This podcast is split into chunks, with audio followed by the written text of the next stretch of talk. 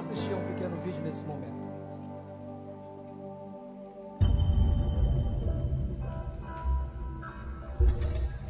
É muito natural as pessoas terem medo do sofrimento e desejarem permanentemente a felicidade. Virou até uma moda no Brasil dizer que o importante é ser feliz. Isso está errado. O importante é ser bom. Se nós formos bons, com bons pensamentos, boas palavras e boas ações, nós vamos ser felizes e vamos fazer os outros felizes. Mas se nós quisermos ser felizes, esse fim justifica qualquer meio. E com isso nós fazemos os outros infelizes, roubando, traindo, mentindo. E acabamos nós sendo infelizes também, porque não é qualquer coisa que nos leva à felicidade. A felicidade naturalmente vem do bem. Tanto é que as pesquisas sobre pessoas deprimidas, seriamente deprimidas, clinicamente deprimidas, e que muitas vezes não reagem à medicação adequadamente, levá-las a um sopão, onde elas de noite servem o prato de moradores de rua e têm a capacidade e a oportunidade de conversar com essas pessoas, é um dos mais poderosos modificadores de ânimo que se conhece. Ser útil a uma pessoa numa situação pior do que nós é um modificador de ânimo tremendo. Então, felicidade e infelicidade são coisas muito relativas. Um dos maiores gênios do século XX, o Viktor Frankl, criador da logoterapia, ele disse que se a vida tem um propósito, então o sofrimento tem um propósito também. E o Dostoiévski, que é outro gênio e que também sofreu imensamente, disse que a única coisa que ele temia era não ser digno dos seus sofrimentos. Por quê?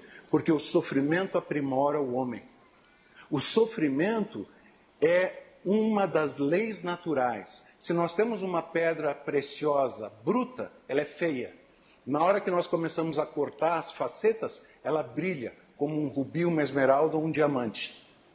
Uma planta, quando ela está é, sem poda, fica toda desmilinguida e fraca. Na hora que ela é podada, ela volta com uma força enorme. A terra que não é arada, não é sulcada, não é machucada, não é fértil. Tudo no universo é assim. É através é, de sofrimento que se expõe a beleza. É através de sofrimento que se expõe o refinamento. É através de sofrimento que se expõe a grandeza todas as grandes almas, seja em qualquer campo for, no campo religioso, na filosofia, nas artes, em qualquer campo que nós quisermos, foram almas que sofreram muito, mas fizeram uma magia, uma mágica, uma transformação. Fizeram com que o sofrimento fosse fonte de grandeza e não de dor. Esse é, esse é o grande segredo que, que cabe a nós descobrirmos. Como transformar a poda em crescimento, como transformar a lapidação em brilho, como transformar o suco do arado em fertilidade.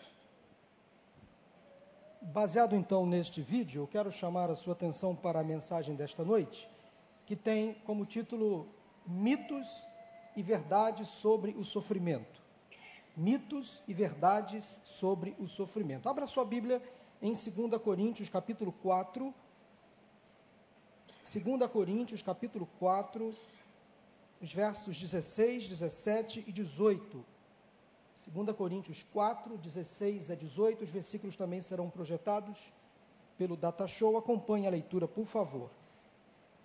Por isso não desanimamos, embora exteriormente estejamos a desgastar-nos, interiormente estamos sendo renovados dia após dia pois os nossos sofrimentos leves e momentâneos estão produzindo para nós uma glória eterna que pesa mais do que todos eles. Assim, fixamos os olhos não naquilo que se vê, mas no que não se vê. Pois o que se vê é transitório, mas o que não se vê é eterno. Amém? Já oramos e cremos que Deus está no controle deste momento no nosso culto. Estamos aqui para pregar a palavra de Deus e tudo que acontece nesta celebração, entregamos e dedicamos ao Senhor, por isso nós cremos que Deus está no controle. Amém? Abra o seu coração para ouvir a voz de Deus nesta noite. O sofrimento se revela de diversas maneiras a cada um de nós. Sofremos quando nos deparamos com as dificuldades, com a angústia, com a ansiedade, com a depressão, com a dor, com as perdas, com as injustiças, as doenças, a perseguição, a solidão, a morte, o desastre, o desemprego, as dívidas, as dúvidas, as esperanças frustradas, a crise familiar ou espiritual. Por que sofremos afinal? Esta é a pergunta. Se temos um Deus tão bom, tão justo, compassivo, misericordioso, poderoso, por que Ele permite o nosso sofrimento, o sofrimento humano? Porque as nossas orações, meus irmãos, amigos, nem sempre são respondidas rapidamente ou de acordo com a nossa vontade. Por que sofremos afinal? Eu não tenho todas essas respostas, gostaria de oferecer a você nesta noite uma receita, um passo a passo, as sete chaves, as dez decisões, enfim, uma saída para o seu sofrimento. Lamento, não posso ajudá-lo. Mas Deus pode. Deus pode ajudá-lo. Ele tem todo o poder, todas as respostas. E eu espero ser um instrumento nas mãos de Deus para dar a você nesta noite algumas respostas ao seu sofrimento. Quero falar nesta noite acerca dos mitos e verdades sobre o sofrimento. Primeiramente, deixa eu citar alguns mitos sobre o sofrimento. Eu não preparei um PowerPoint, portanto, eu quero pedir que você fique bastante atento nesta mensagem, nos pontos que eu vou colocar aqui para vocês. O primeiro mito que eu quero colocar para vocês sobre o sofrimento, e Deus me deu essa mensagem hoje à tarde, por isso está fresquinha. Eu estou vivendo ainda aquilo que eu pude pensar e escrever ainda nesta tarde. O primeiro mito sobre o sofrimento é o seguinte: se estou sofrendo, é porque estou em pecado. Se estou sofrendo, é porque estou em pecado. Nem sempre. Pode ser que sim, mas pode ser que não. Sabemos que há uma forte ligação entre pecado e sofrimento, é inevitável desvincular o pecado ao sofrimento. A Bíblia diz que o salário do pecado é a morte, mas há sofrimentos que são fruto das nossas escolhas, do nosso livre arbítrio, do nosso livre pensar, das nossas decisões que tomamos ao longo da vida, algumas delas até inconsequentes, fruto das influências que sofremos, da percepção dos fatos ao nosso redor, da dinâmica social que nos envolve. Todo pecado faz o homem sofrer, Todo pecado faz o homem sofrer, mas nem todo sofrimento tem origem no pecado humano. Há sofrimentos que os outros nos causaram ao longo da vida, machucaram o nosso coração, e essas pessoas nos machucaram, nos violentaram de alguma forma, nos fizeram sofrer.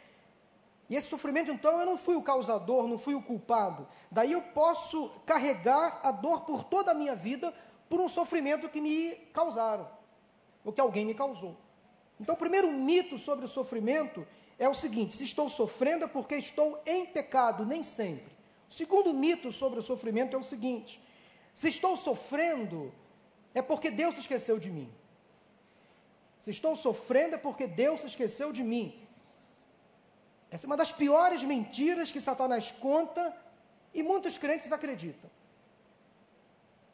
Como fez a mulher de Jó quando viu seu esposo em intensa dor, em um largo sofrimento, disse o seguinte: Você ainda mantém a sua integridade? Amaldiçoe a Deus e morra, abandone esse seu Deus, que você insiste em confiar nele, deixa ele para lá, porque ele se esqueceu de você, ele não está nem aí para o seu sofrimento. A pessoa conviver com uma mulher assim? Deus nunca se esquece de nós. Mesmo quando nós o abandonamos, ele não se esquece de nós. Então você não pode acreditar na falácia maligna de que Deus abandonou você, que Deus esqueceu de você. Se você está sofrendo porque ele se esqueceu de você, você não pode acreditar porque isso é mentira de Satanás. Isso é um mito. Mas há um terceiro mito sobre o sofrimento que é o seguinte: se estou sofrendo é porque não tenho fé. Se estou sofrendo é porque não tenho fé. Outra falácia que tem enganado muitas pessoas. Ter fé não é sinônimo de não sofrer. Ter fé não é sinônimo de não sofrimento. Muitos homens e mulheres de fé ao longo da história sofreram. Na própria Bíblia encontramos muitos personagens que sofreram além do normal, além do comum. Pessoas com muita intimidade com Deus também sofrem, choram, têm perdas na vida. Coisas ruins também acontecem com pessoas boas. Então pare de pensar, por favor, que o seu sofrimento está relacionado à sua falta de fé. Isso é uma inverdade, é um mito. O quarto e último mito sobre o sofrimento que eu relacionei é o seguinte: se estou sofrendo, é porque o errado sou eu. Lembra daquela música do Roberto Carlos, esse cara sou eu? Tem gente que pensa, o errado sou eu. Esse mito tem destruído a autoestima de muitas pessoas. Elas se sentem mal, elas se sentem depreciadas, afastadas. Nada do que eu faço dá certo, parece que nasci no dia errado, pertenço à família errada, sou azarado, só atraio coisa ruim, estão todos contra mim, todos me olham atravessado, ninguém me ama, ninguém me quer, ninguém me entende. Você conhece alguém assim? Você é alguém assim? Estou comendo o pão que o diabo amassou. Se tem 1% de chance de alguma coisa dar errado, comigo vai dar errado. Eu sou a encarnação da lei de Murphy. Conhece alguém assim? Que nasce com, ou, ou, ou acorda com o pé esquerdo, aquela nuvenzinha sempre ali sobre a cabeça. Se estou sofrendo é porque o errado sou eu. São mitos que nós inventamos, que a realidade nos influencia, que as pessoas nos intimidam. São mitos. Eu relacionei quatro mitos sobre o sofrimento. Mas deixa agora eu citar algumas verdades sobre o sofrimento. Algumas verdades sobre o sofrimento. A primeira verdade que eu relaciono para você nesta noite é a seguinte: o sofrimento é inevitável e inescapável. Ninguém pode evitar, e ninguém, ninguém pode escapar do sofrimento. Ninguém consegue fugir do sofrimento por muito tempo. Cedo ou tarde, ele aparecerá na vida de cada um de nós.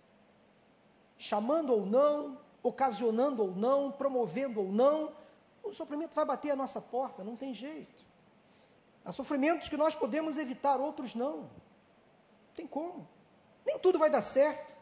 Nem sempre vamos vencer. Nem todas as portas vão se abrir. Eu não terei resposta a todas as minhas dúvidas. Não serei curado de todas as minhas doenças. Não serei atendido em todas as minhas orações. É assim. O próprio Deus encarnado, Jesus Cristo, aquele que tinha todo o poder, não teve controle e domínio sobre o seu próprio sofrimento, enquanto homem. Enquanto aqui viveu, sofreu uma terrível morte, morte humilhante de cruz. O apóstolo Paulo foi uma pessoa que fez sofrer, mas também sofreu bastante. Ele perseguiu muitos cristãos, mas também, ao longo da sua caminhada com Cristo, sofreu horrores. Muito. Em Filipenses 1, 29 e 30, ele escreveu o seguinte: Pois a vocês foi dado o privilégio de não apenas crer em Cristo, mas também de sofrer por Ele. Já que estão passando pelo mesmo combate que me viram enfrentar e agora ouvem que ainda enfrento. Então, a primeira verdade sobre o sofrimento é que você não consegue evitar e não consegue escapar dele. Essa é uma verdade. Mas há uma segunda verdade sobre o sofrimento que é a seguinte: o sofrimento faz parte da vida. Faz parte da vida. Desde o nascimento até a morte, experimentamos a dor, o sofrimento, a angústia. Você pode imaginar o sofrimento de uma criança quando nasce, de um bebê ao nascer? Ele sai daquela, daquele conforto do útero da mãe, daquele esconderijo, daquela zona de proteção, tudo quentinho, tudo aconchegante, é só ele ali. A não ser quando ele é gêmeo, mas está tudo muito bem, está apertadinho, mas está gostoso. A gente muda de posição, mas a gente se encontra aqui dentro. Está tudo muito legal enquanto ele está ali. Ambiente bom, aconchegante, silencioso. Ele tem comidinha, sem precisar se esforçar, tem tudo ali. De repente ele nasce. Aí vem para esse mundo aqui, nosso, louco, a começar o ambiente onde ele nasce, né? Centro cirúrgico de um hospital, gelado, frio, barulhento.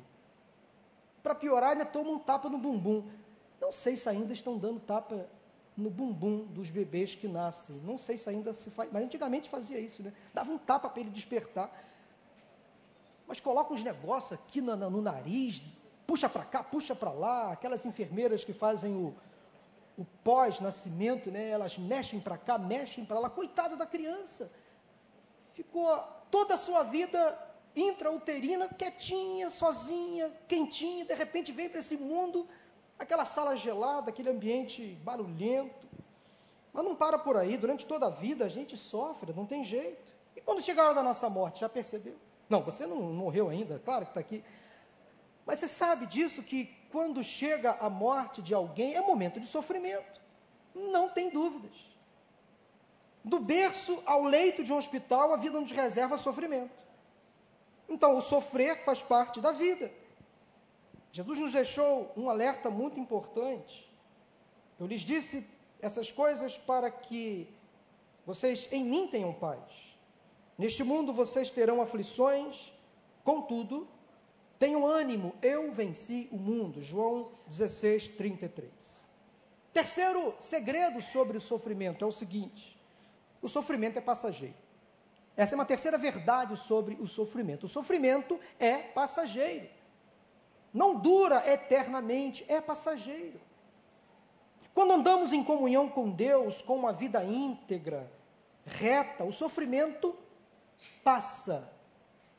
Passa de passagem. Mesmo se não passar rapidamente, nós vamos aprender a lidar com ele. Com Cristo, nenhum sofrimento é eterno. Ele vai caminhar comigo mesmo no sofrimento e vai me livrar de muitos deles.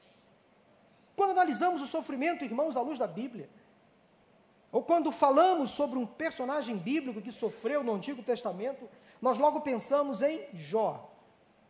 É conhecido como um homem extremamente paciente, mas extremamente sofredor. Inevitável não pensar em Jó.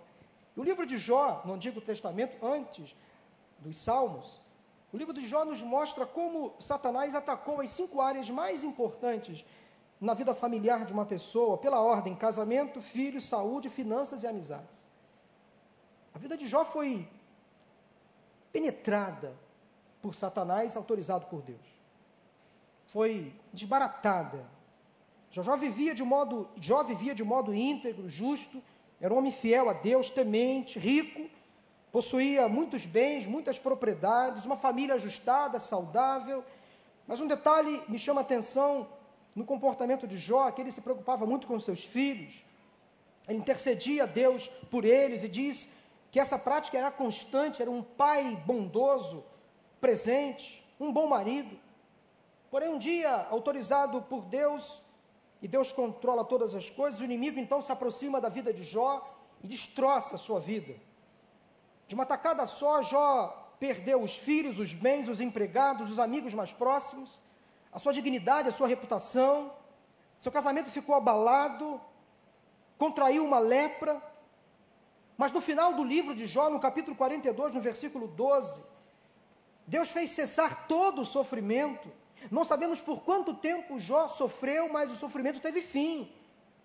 E diz o seguinte na Bíblia, o seguinte, em Jó 42, 12, o Senhor o abençoou o final da vida de Jó mais do que o seu início. Depois de todo o sofrimento, ele teve uma vida melhor do que antes. Não importa como, quando, aonde o seu sofrimento começou, o que importa é que Deus está no controle da sua vida e esse sofrimento vai acabar no Senhor, ele vai terminar. Cedo ou tarde você vai experimentar o fim do sofrimento. Aguarde o fim das coisas, não se precipite. Confie no Senhor, Ele está no controle da sua vida. Não se desespere, não arranque os poucos cabelos que você tem. Confie no Senhor, Ele está no controle. Eu gosto muito de Eclesiastes 7, 8, quando diz assim a Bíblia: o fim das coisas é melhor que o seu início, o paciente é melhor que o orgulhoso. Deus conhece todas as coisas, confie no Senhor, Ele está de olho na sua vida, no seu sofrimento. Portanto, uma verdade sobre o sofrimento é: o sofrimento é passageiro. Sofrimento também é da vida, o sofrimento é inevitável, inescapável. Mas em quarto lugar, a quarta verdade sobre o sofrimento é que o sofrimento é uma escalada para o nosso crescimento e para o nosso amadurecimento. O crescimento é uma escalada para o nosso crescimento e para o nosso amadurecimento. Há sofrimentos que acontecem para o nosso bem. Há sofrimentos que acontecem para o nosso bem. O sofrimento, às vezes, é terapêutico, é didático, é bem-vindo. Claro que ninguém aqui é masoquista, não é? Não estou dizendo isso. É aquela pessoa que tem prazer no sofrimento, não estou dizendo isso. Mas às vezes o sofrimento faz bem. É necessário, às vezes, passarmos por provas, por tribulações, para aprendermos algumas coisas, para amadurecermos, para crescermos em intimidade com o Senhor. Até no relacionamento conjugal e familiar, às vezes, Deus permite que passemos por certas provas para o nosso aprimoramento, para valorizarmos certas coisas. Às vezes Deus permite que uma, um sinal de uma doença apareça para valorizarmos a nossa saúde, tomarmos decisões preventivas, por exemplo. Deus está no controle. Deus permite que passemos, às vezes, então, por tribulações, por perdas, angústias, para provar a nossa fé e para nos preparar para bênçãos futuras. Ele está no controle. Há um texto escrito pelo profeta Jeremias, em Lamentações, já muito lido e recitado aqui, que fala muito ao meu coração. Não é à toa que Jeremias é conhecido como profeta chorão. Tamanho sofrimento que ele experimentou ao longo da sua vida. No livro então de Lamentações, o profeta descreve todo o seu sofrimento. Lembranças amargas, no capítulo 3, ele vai citando uma a uma, perdas, dor, angústia. Mas ele foi capaz de, em meio a todo o sofrimento, ele foi capaz de reconhecer que tudo o que passou estava contribuindo para o amadurecimento da sua fé. Ele deveria se lembrar também daquele que poderia dar a ele esperança. Graças ao grande amor do Senhor, mesmo em meio ao sofrimento de Jeremias, ele percebia que as suas forças não eram consumidas, ele não morria, ele não se padecia, porque Deus estava no controle, as misericórdias do Senhor disse Jeremias, se renovam a cada manhã, por causa da fidelidade do Senhor. Então, esta é uma verdade que você precisa crer acerca do seu sofrimento, que o sofrimento é uma escalada para o seu crescimento e para o seu amadurecimento em várias áreas da sua vida. Mas há uma quinta verdade sobre o sofrimento que é a seguinte: Deus não fez o homem para sofrer. Essa é uma verdade. Deus não nos fez para o sofrimento. Deus não tem prazer em ver as suas criaturas e filhos em sofrimento, não tem prazer. O homem não pode se conformar também com o sofrimento, mas deve evitá-lo. Claro, gostar de sofrer não é bom, não é bom nem saudável, é sentir prazer no sofrimento alheio. A Bíblia nos mostra quando o sofrimento começou, infelizmente, em uma família, em um casamento. Quando Adão e Eva permitiram a entrada do pecado no mundo. Sofrimento não fez parte, nunca fez parte do plano de Deus para a vida do homem. Infelizmente, o livre-arbítrio que Deus nos concedeu nos levou a tomar decisões erradas, nos levou a descobrir coisas maravilhosas também, a ter comunhão, comunhão com Deus por livre e espontânea vontade, mas também trouxe muita dor e tristeza, muito sofrimento. Em Gênesis 3, 16 a 19, em um diálogo entre Deus e o primeiro casal, Adão e Eva, a Bíblia diz o seguinte: A mulher, ele declarou: Multiplicarei grandemente o seu sofrimento na gravidez. Ouviram, mulheres? Reclame com Eva. Multiplicarei grandemente o sofrimento da sua gravidez. Com sofrimento você dará à luz filhos. Seu desejo será para o seu marido e ele a dominará. Atenção, feministas, não reclamem. Está na Bíblia. Fazer o quê? E ao homem declarou: preste atenção. Vocês acharam que vocês, mulheres, ficaram ruins na foto? Nós também. Também. Ao homem, Deus declarou: Visto que você deu ouvidos à sua mulher, e comeu do fruto da árvore da qual eu lhe ordenara que não comesse, maldita é a terra por sua causa. Com sofrimento você se alimentará dela todos os dias da sua vida. ela lhe dará espinhos e ervas daninhas, e você terá que alimentar-se das plantas do campo, com o suor do seu rosto você comerá o seu pão, até que volte à terra, visto que dela foi tirado, porque você é pó e ao pó voltará. Tudo por causa das escolhas erradas. Mas não estava no plano de Deus. Deus não tem prazer em ver um homem sofrer. Deus vê com pesar a morte dos seus fiéis, diz a palavra de Deus. Deus não se orgulha do sofrimento humano. Ele chora, ele se entristece. Quando Jesus chega à casa de Marta e Maria e encontra Lázaro já sepultado, ele chora. Quando estava caminhando para Naim, ele percebe aquela multidão saindo da cidade, com aquela mulher sepultando o seu único filho, ele se compadece daquela mãe, ele percebe o sofrimento daquela mulher.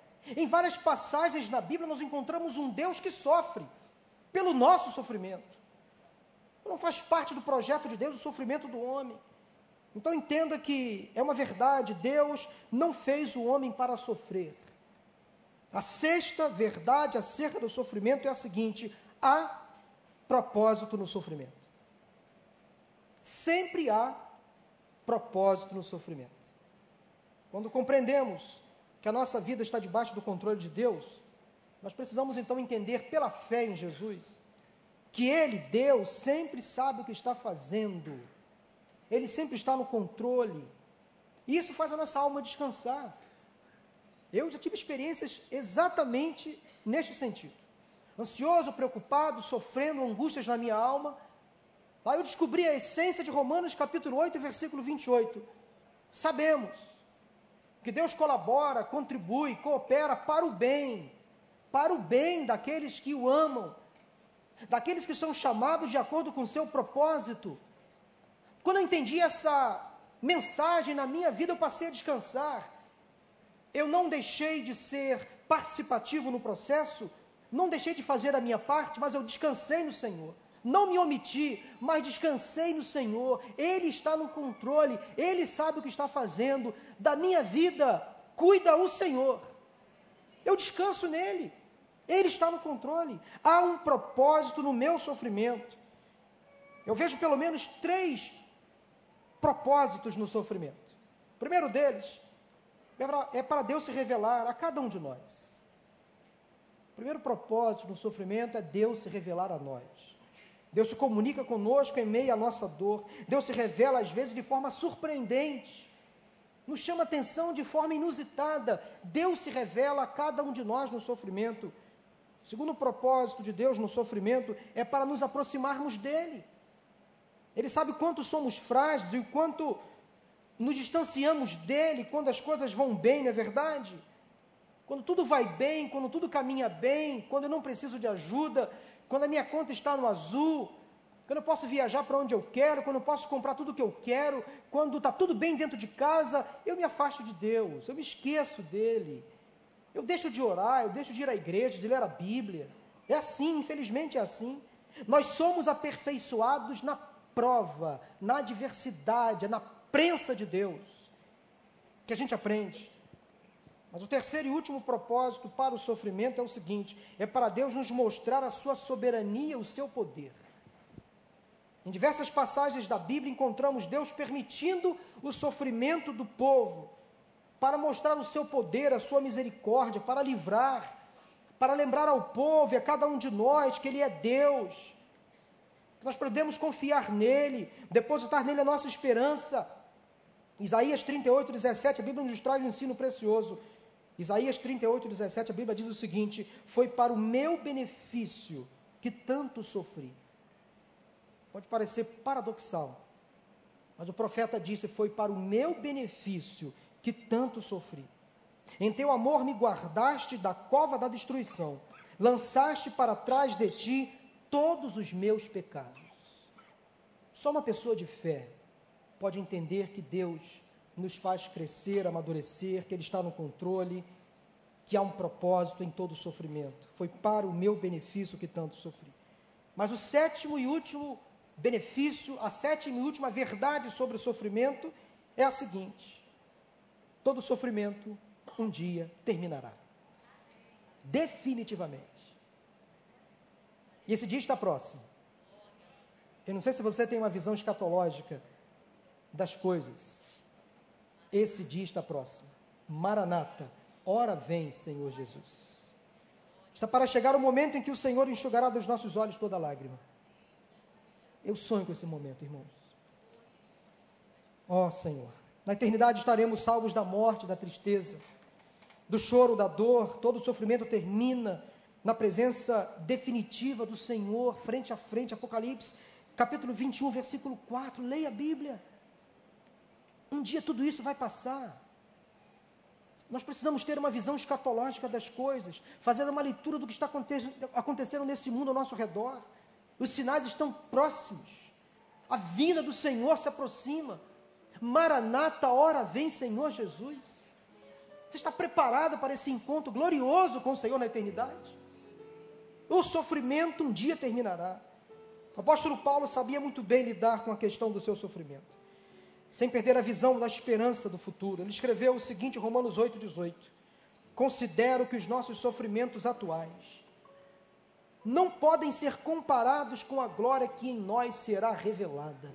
Louvado seja o nome do Senhor. Não há como comparar, meus irmãos. Um dia estaremos com o Senhor na eternidade. Não teremos lembrança alguma do que passamos aqui. Graças a Deus por isso. Como diz o pastor Luiz Saião, eu não vou lembrar nem do 7 a 1. Não vou lembrar. Dos furacões, dos tsunamis, das tragédias, dos terremotos, não vou lembrar. Eu não vou lembrar que meu Vasco caiu duas vezes para a segunda divisão, não vou lembrar. Não, afasta-te de mim. Três, três vezes não. Duas e tá bom. Não vou lembrar de nada disso. Brincadeiras à parte. Não vou lembrar do meu sofrimento. Quando o apóstolo Paulo disse: Considero, considero que os nossos sofrimentos atuais não podem ser comparados à glória que será revelada a cada um de nós. E quando diz a palavra considero, ele queria dizer o seguinte: estudei cuidadosamente, cheguei a uma conclusão válida e segura. O melhor de Deus está por vir. É nesse sentido que ele falou: o melhor de Deus está por vir, não aqui, mas na eternidade. Porque o melhor de Deus para nós aqui já veio, que é Jesus. Já nos garantiu a salvação eterna. Mas o melhor de fato está por vir, não aqui, na eternidade, ao lado do Senhor. Eu quero concluir esta mensagem lendo mais dois textos bíblicos e contando uma história. O primeiro seu texto está em Salmo 66, versículos 10 a 12 onde a palavra de Deus nos diz o seguinte: Pois tu, ó Deus, nos submeteste à prova e nos refinaste como a prata, fizeste-nos cair numa armadilha e sobre nossas costas puseste fardo, fardos. Deixaste que os inimigos cavalgassem sobre a nossa cabeça, passamos pelo fogo e pela água, mas a um lugar de fartura nos trouxeste. Coisa maravilhosa. vou repetir esse texto que Deus me trouxe hoje. Pois tu, ó Deus, nos submeteste à prova e nos refinaste como a prata, fizeste-nos cair numa armadilha e sobre nossas costas puseste fardos. Deixaste que os inimigos cavalgassem sobre a nossa cabeça, passamos pelo fogo e pela água, mas a um lugar de fartura nos trouxeste sofrimento. Finalmente, Malaquias 3,3 Diz assim: Ele se assentará como um refinador e purificador de prata, purificará os levitas e os refinará como ouro e prata. Conta-se a história de uma senhora que um dia visitou um ourives para conhecer e aprender sobre o processo de refinação da prata. Ela ficou ali observando o trabalho daquele homem, depois que o homem descreveu todos os detalhes do seu trabalho, ela perguntou: Como o senhor se sente enquanto o trabalho de refinação está acontecendo? Enquanto o senhor trabalha, qual o seu sentimento? Aquele ourives respondeu: Senhora, eu fixo os meus olhos firmemente no forno, porque se o tempo de refinação for excedido no menor grau possível, toda a prata será danificada. Eu tenho que ficar de olho no forno, no fogo. Porque se eu me descuidar, todo o meu trabalho é prejudicado. De forma imediata, aquela senhora fez uma conexão, uma correlação com a obra e o cuidado de Deus na sua própria vida e como ele, da mesma forma, agia nela como um refinador, como um purificador. O que significa? Significa dizer que quando Deus encontra os seus filhos, cada um de nós, em uma fornalha de sofrimento, de dor, de angústia, em meio à prova, em meio a uma dor terrível, uma aflição angustiante, quando Ele nos vê em meio a uma depressão, a uma ansiedade, a uma perda de um emprego, por exemplo, os olhos do Senhor, eles ficam fixos na nossa direção. O seu olhar não é desviado de nós. Como aquele ourives que, mesmo no fogo, olha para a sua obra, ele olha para cada um de nós. Olha atento ao trabalho de purificação que está realizando em nós.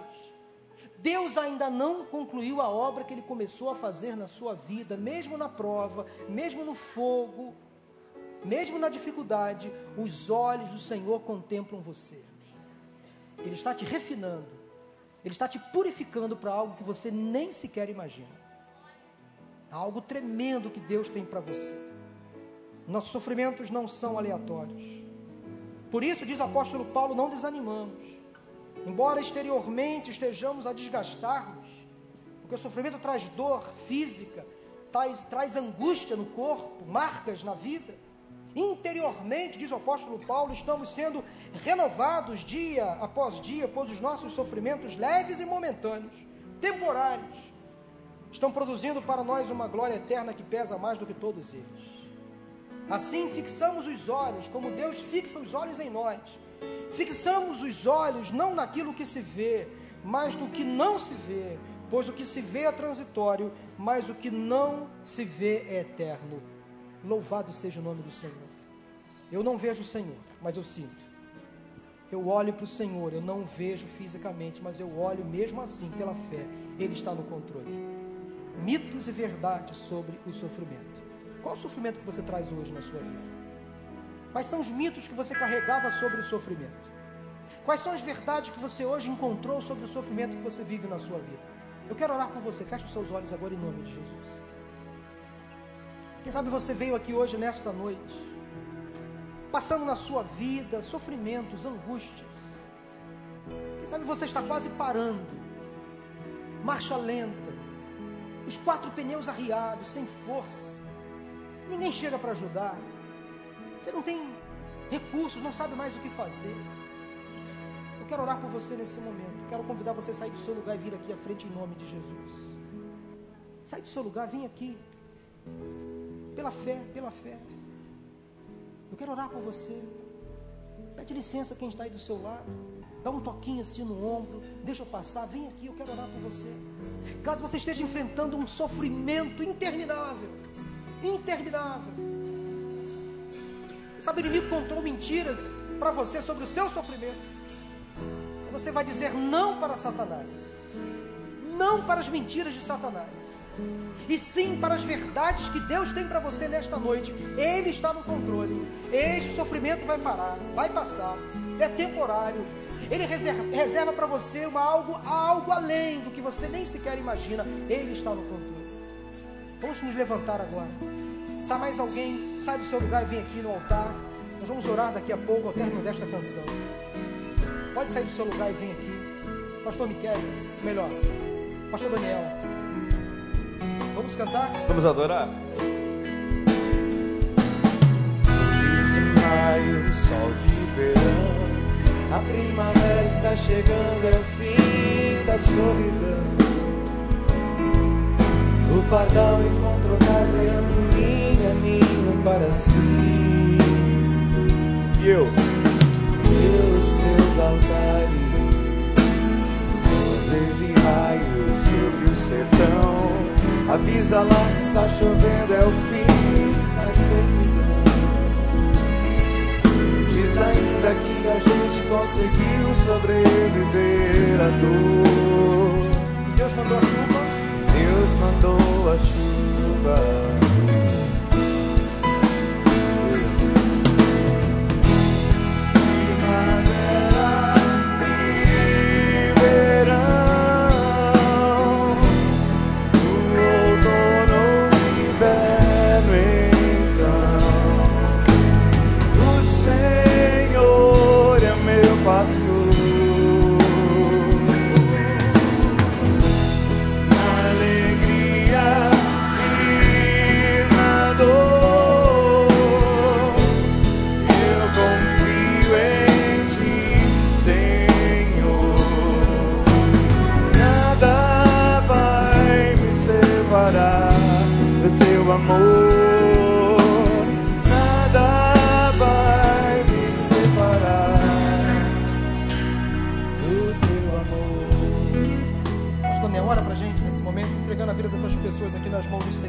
Deus sabe por que você veio aqui à frente. Deus sabe a extensão da sua dor. Deus conhece as suas lágrimas. Ele entende tudo que você está passando. Confia nele.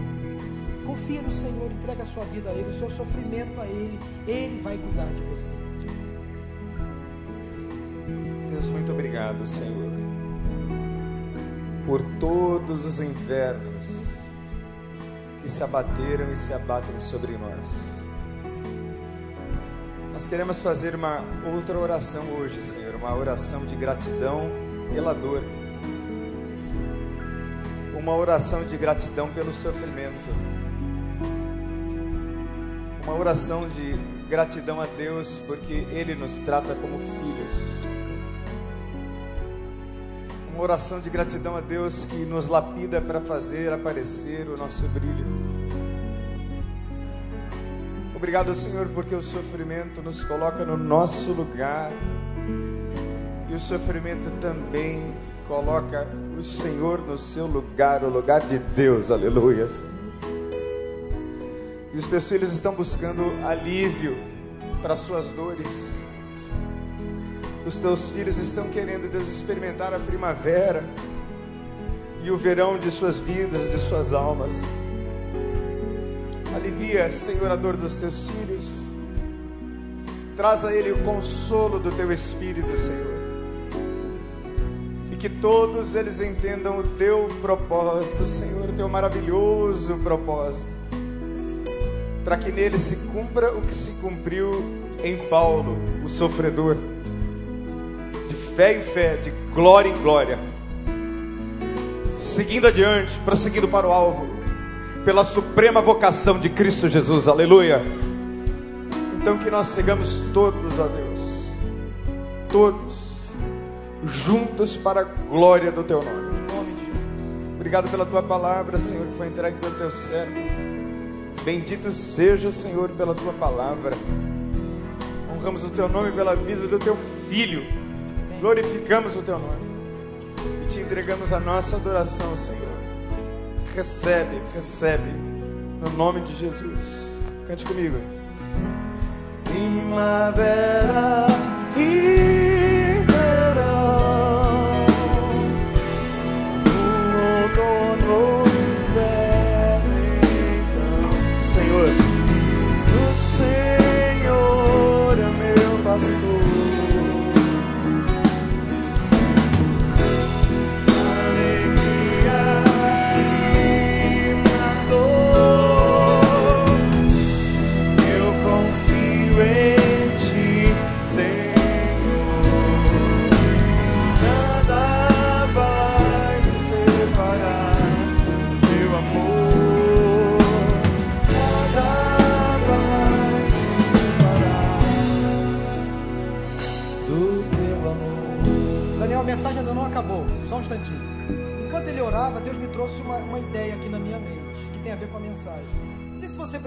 eu relacionei quatro mitos e sete verdades sobre o sofrimento.